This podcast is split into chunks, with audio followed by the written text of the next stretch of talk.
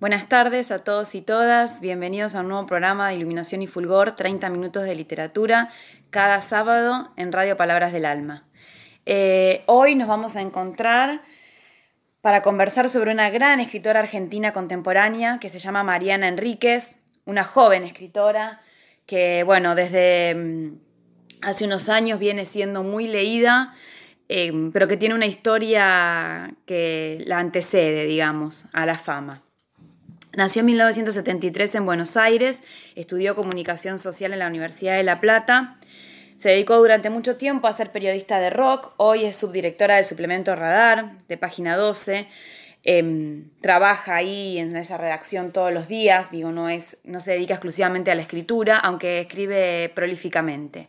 Su primera novela se publicó cuando ella tenía 21 años, le había escrito a los 19 que ahora, bueno, en un ratito me voy a ocupar especialmente de contarles un poco de esa novela, de su argumento, es una excelente novela, y más aún considerando lo joven que era Enríquez cuando la escribió.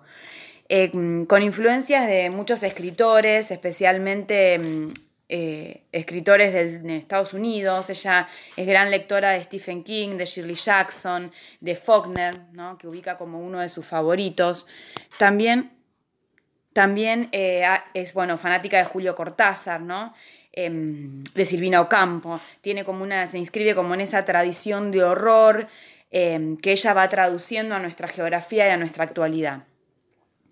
En una entrevista dice, los momentos de escritura se los roba la vida. Por esto que les decía antes, que ella es alguien que no vive de la escritura, sino que eh, sostiene un trabajo de cada día en una redacción, ¿no? Y además suele publicar notas en distintos en distintas revistas y, diarios a lo largo del, mundo inclusive. Em, bueno, es melómana, ¿no? Es, em, una mujer que, que sabe mucho de música y que la música es una parte central de sus historias. También es docente hoy en la facultad, se dedica a eso como parte de su trabajo.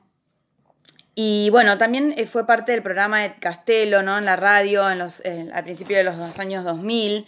Es hija única de una familia correntina. Ella rescata, mm, eh, parte de su familia es correntina y rescata de ahí las historias que le contaban, ¿no? Especialmente una abuela que creía en lo sobrenatural. Hay un cuento de ella que se llama mm, El desentierro de la angelita, que ella cuenta que, bueno, viene de una anécdota familiar. Em, bien. Tiene un estilo en su escritura que podemos llamar gótico, se inscribe en esa línea, es un gótico particular y ahí recibe la novedad de su literatura, que nunca había sido realizado plenamente de este modo en nuestra literatura argentina, que es tomar los rasgos del gótico, ¿no? la oscuridad, lo siniestro, lo sobrenatural que anida como en lo más cotidiano, y anclarlo en paisajes e historias que pertenecen a nuestra idiosincrasia argentina, digamos. Ella dice que le llamaba mucho la atención que toda esa tradición que ella leía del terror, como los, autores que nombré, como Stephen King, Shirley Jackson, em, de, en otros en idioma inglés, digamos, que no había esa tradición en nuestra propia literatura. Entonces, que un poco le parecía a ella fascinante poder anclar todos estos rasgos en historias que tuvieran que ver con nosotros.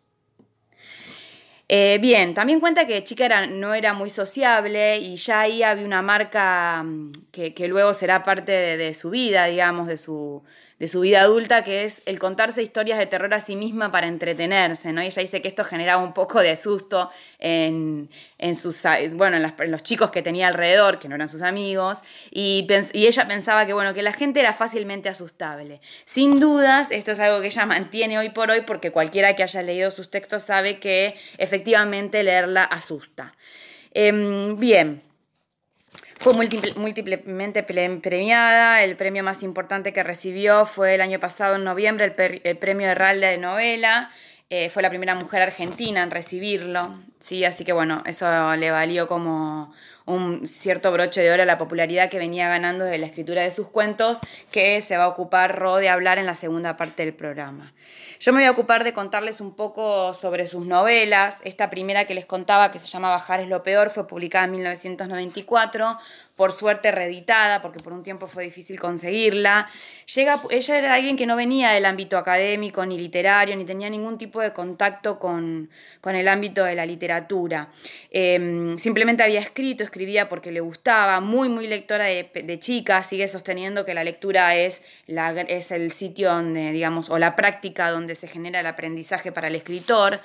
Em, bueno, y había escrito esta novela y era la mejor, ella era la mejor amiga o era muy amiga de la hermana de Gabriela Cerruti que em, tenía contacto con la editorial Planeta porque estaba siendo como eh, muy famosa por el libro que había escrito sobre Menem.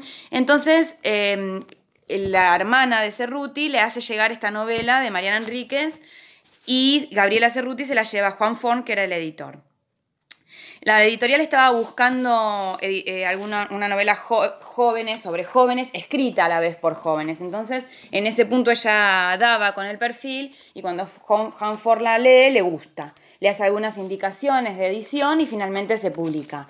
Es la historia de dos chicos, está centrada en la historia de dos chicos que se llaman Narval y Facundo, que vienen como de dos universos que en principio parecen absolutamente distanciados, pero que luego vemos que es solo una cuestión de, digamos, superficial esa separación, porque en realidad son igualmente sórdidos, siniestros, oscuros y peligrosos. Facundo vive en Recoleta porque es taxi boy y vive ahí porque tiene un amante que eh, un amante hombre que lo mantiene y le paga el alquiler.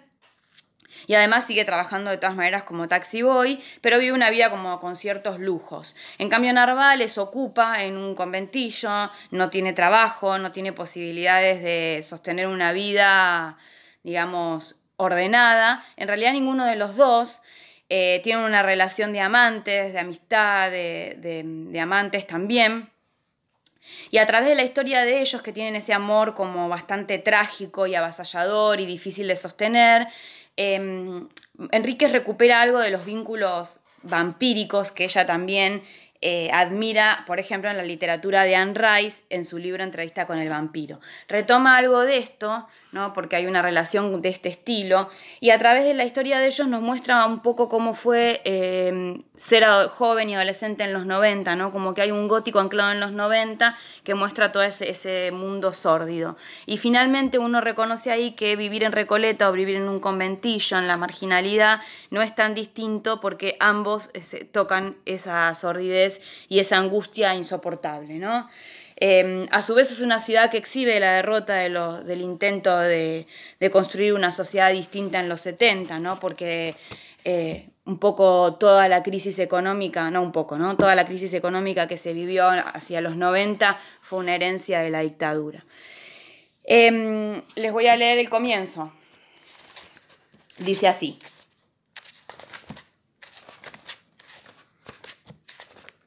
Amanecía. La humedad y el calor pegaban las sábanas a la espalda de Narval, que se, desperezó y se asomó por la ventana. Los barcos inmóviles estaban iluminados fantasmagóricamente por las primeras luces del sol.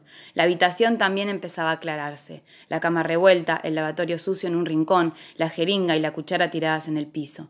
Narval no conocía el lugar, ni siquiera podía recordar cómo había terminado ahí. Recorrió la pieza con la mirada. Nada por ningún lado, salvo una mugre colosal.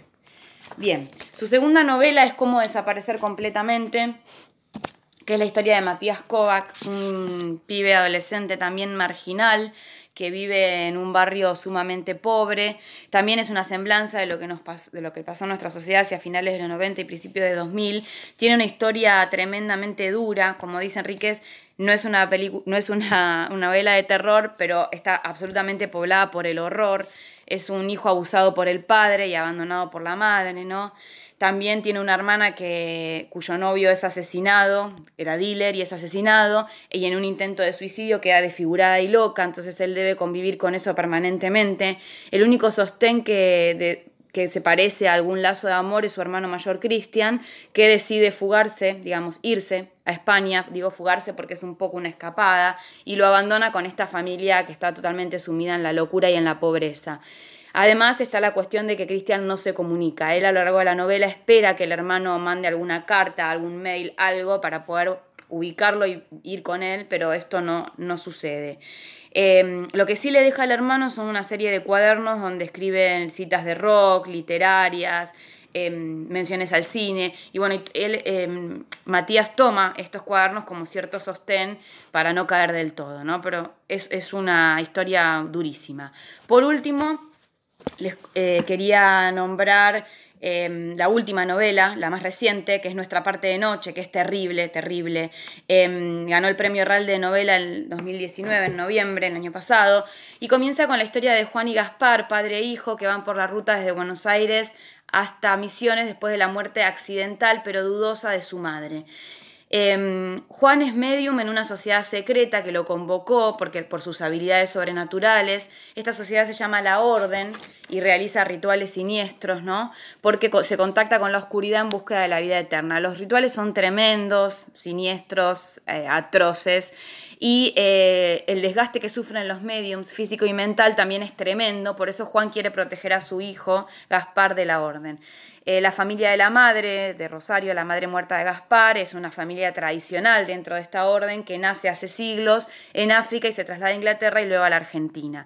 Por supuesto, es gente muy poderosa económicamente y bueno, eh, nos cuenta la novela todas las peripecias de Juan y de Gaspar en medio de todo este horror. También hay una como una cierta mezcla de esos terrores sobrenaturales con terrores reales, porque la novela está ambientada eh, en gran parte en la, en la última dictadura argentina. Bueno, espero que les den muchas ganas de leer a Enríquez, no se la pierdan, es genial. También tiene un libro de crónicas de cementerio que recomiendo enfáticamente que se llama Alguien camina sobre tu tumba.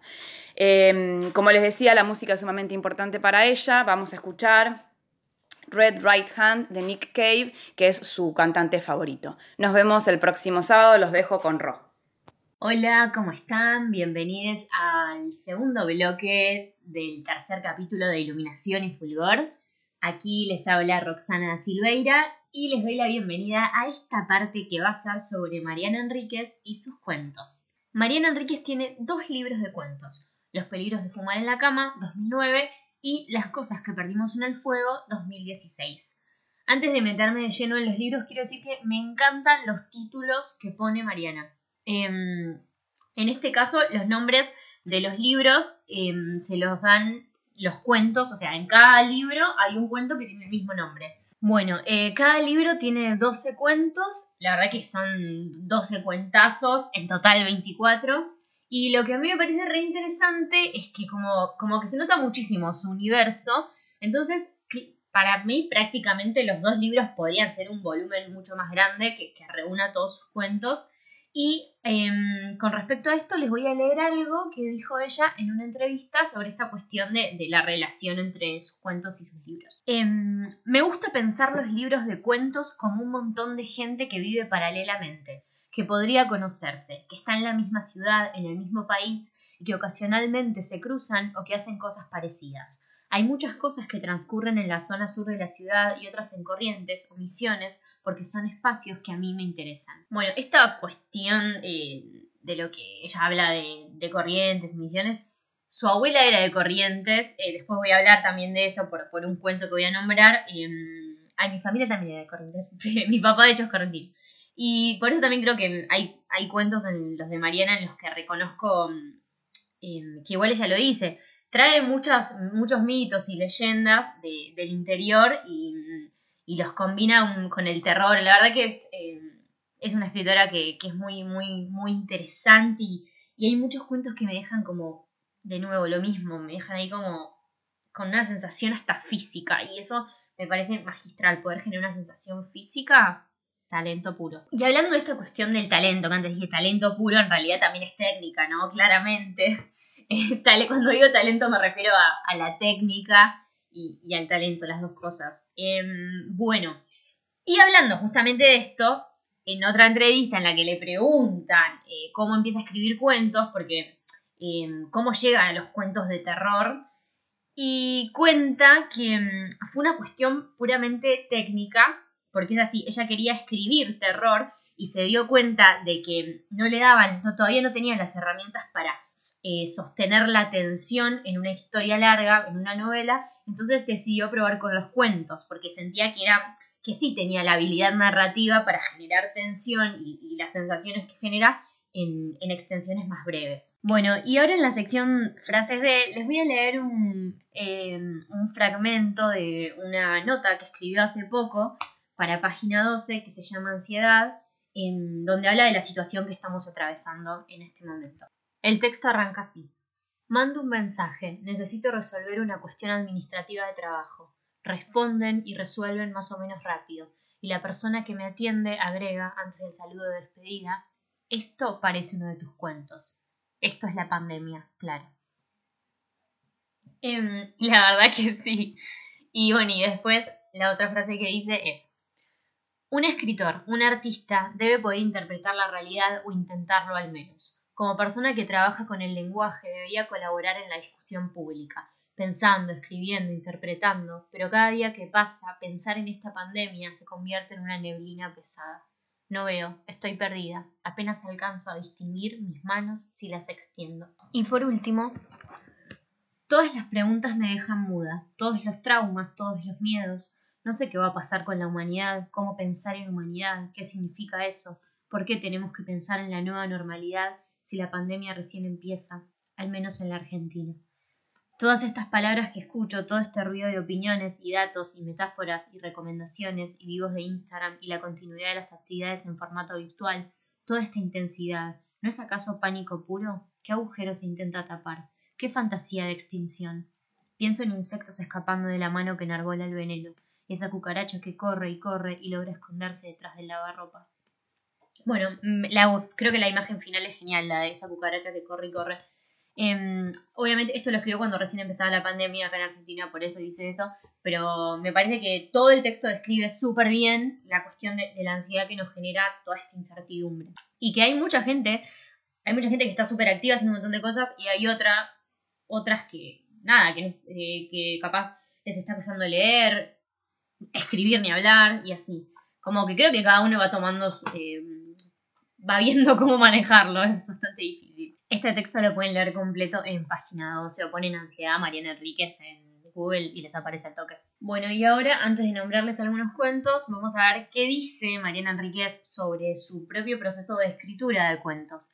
En, una entrevista que leí contaba que, mm, sin, que sin ninguna intención de sonar arrogante, no hace muchas versiones de los cuentos sino que los viene como trabajando en la cabeza y porque también cuenta que no tiene tanto tiempo, o sea, que, que como que mm, le roba a la vida los tiempos de escritura.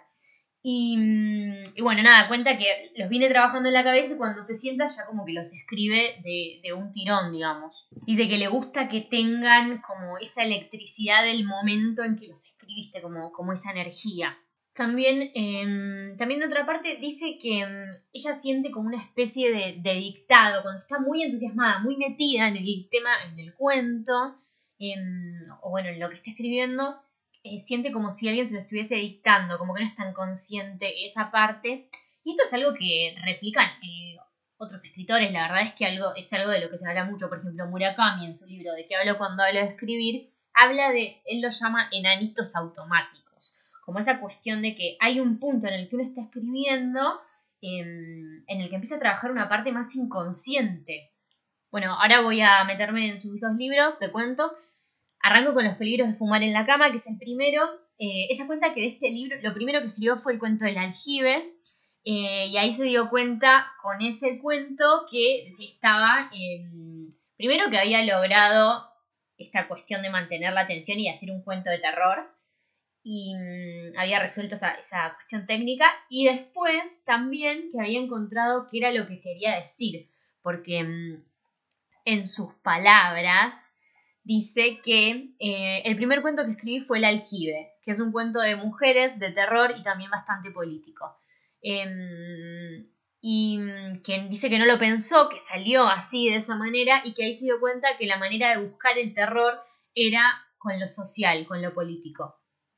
Em, y con voces de mujeres en ese caso. Y mm, dice que ahí se dio cuenta de que ahí estaba el gótico argentino o latinoamericano. Em, lo curioso es que tratando de resolver un problema técnico encontré la solución a un problema mucho más complejo que es el de encontrar qué querés decir. Bueno, después en este mismo libro hay un cuento que se llama El desentierro de la angelita, que a mí me encanta. Lo pueden encontrar en, en Verano 12, la sección de cuentos, y lo que está bueno también de este cuento es que tiene lo de mm, el cuento por su autor, que es una breve introducción que hace el autor sobre su propio cuento. Y acá ella cuenta que ese mm, que el desentierro de la angelita es como un, em, es un mix entre un montón de cosas, como por ejemplo recuerdos em, obsesivos de su infancia, que uno es que la abuela, esta misma abuela, que es de Corrientes, que le contaba mitos, leyendas y todo eso, em, tuvo una hermana que murió antes de cumplir los dos años y que fue enterrada en el fondo de su casa. Entonces a ella le daba miedo eso, y incluso en el patio, ella pensaba que en el patio de la casa estaban los huesos de, la hermana de la abuela. Y mm, entonces, em, a partir de esa historia, ella crea este cuento y lo mezcla con lo de la cuestión no del ángel, ¿no? De que cuando alguien, cuando un niño muere es como que se convierte en un ángel. En palabras de Mariana, este cuento, eh, sobre este cuento, ella dice que eh, supongo que el desentierro de la Angelita es un cuento sobre los fantasmas familiares y los muertos sin tumba y los restos humanos sin nombre, pero también es un homenaje a los niños fantasmas que alguna vez me asustaron. Y ahí empieza a nombrar diferentes eh, personajes. Así que nada, ese es un cuento, la verdad que, que, se los recomiendo, está... Y es como ATP, me parece que es apto para todo público.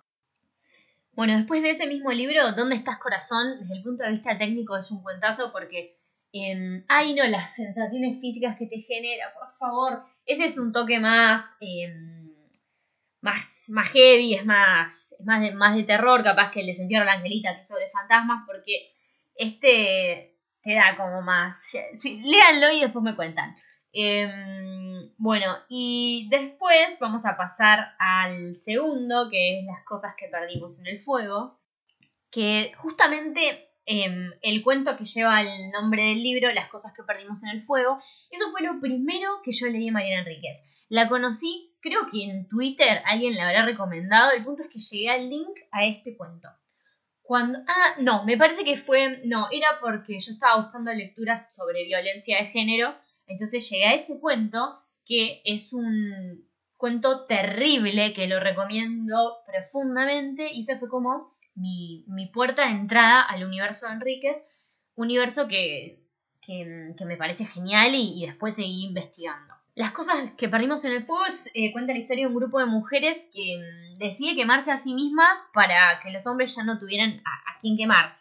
Es como, es, es así de crudo como suena, bueno, la verdad que el cuento está impecable, impecablemente construido, entonces te, te mata. Lo terminas de leer y te quedas la verdad que te mata, no sé si era la, cosa más, eh, más oportuna para decir. Bueno, te deja, te deja como impactada realmente.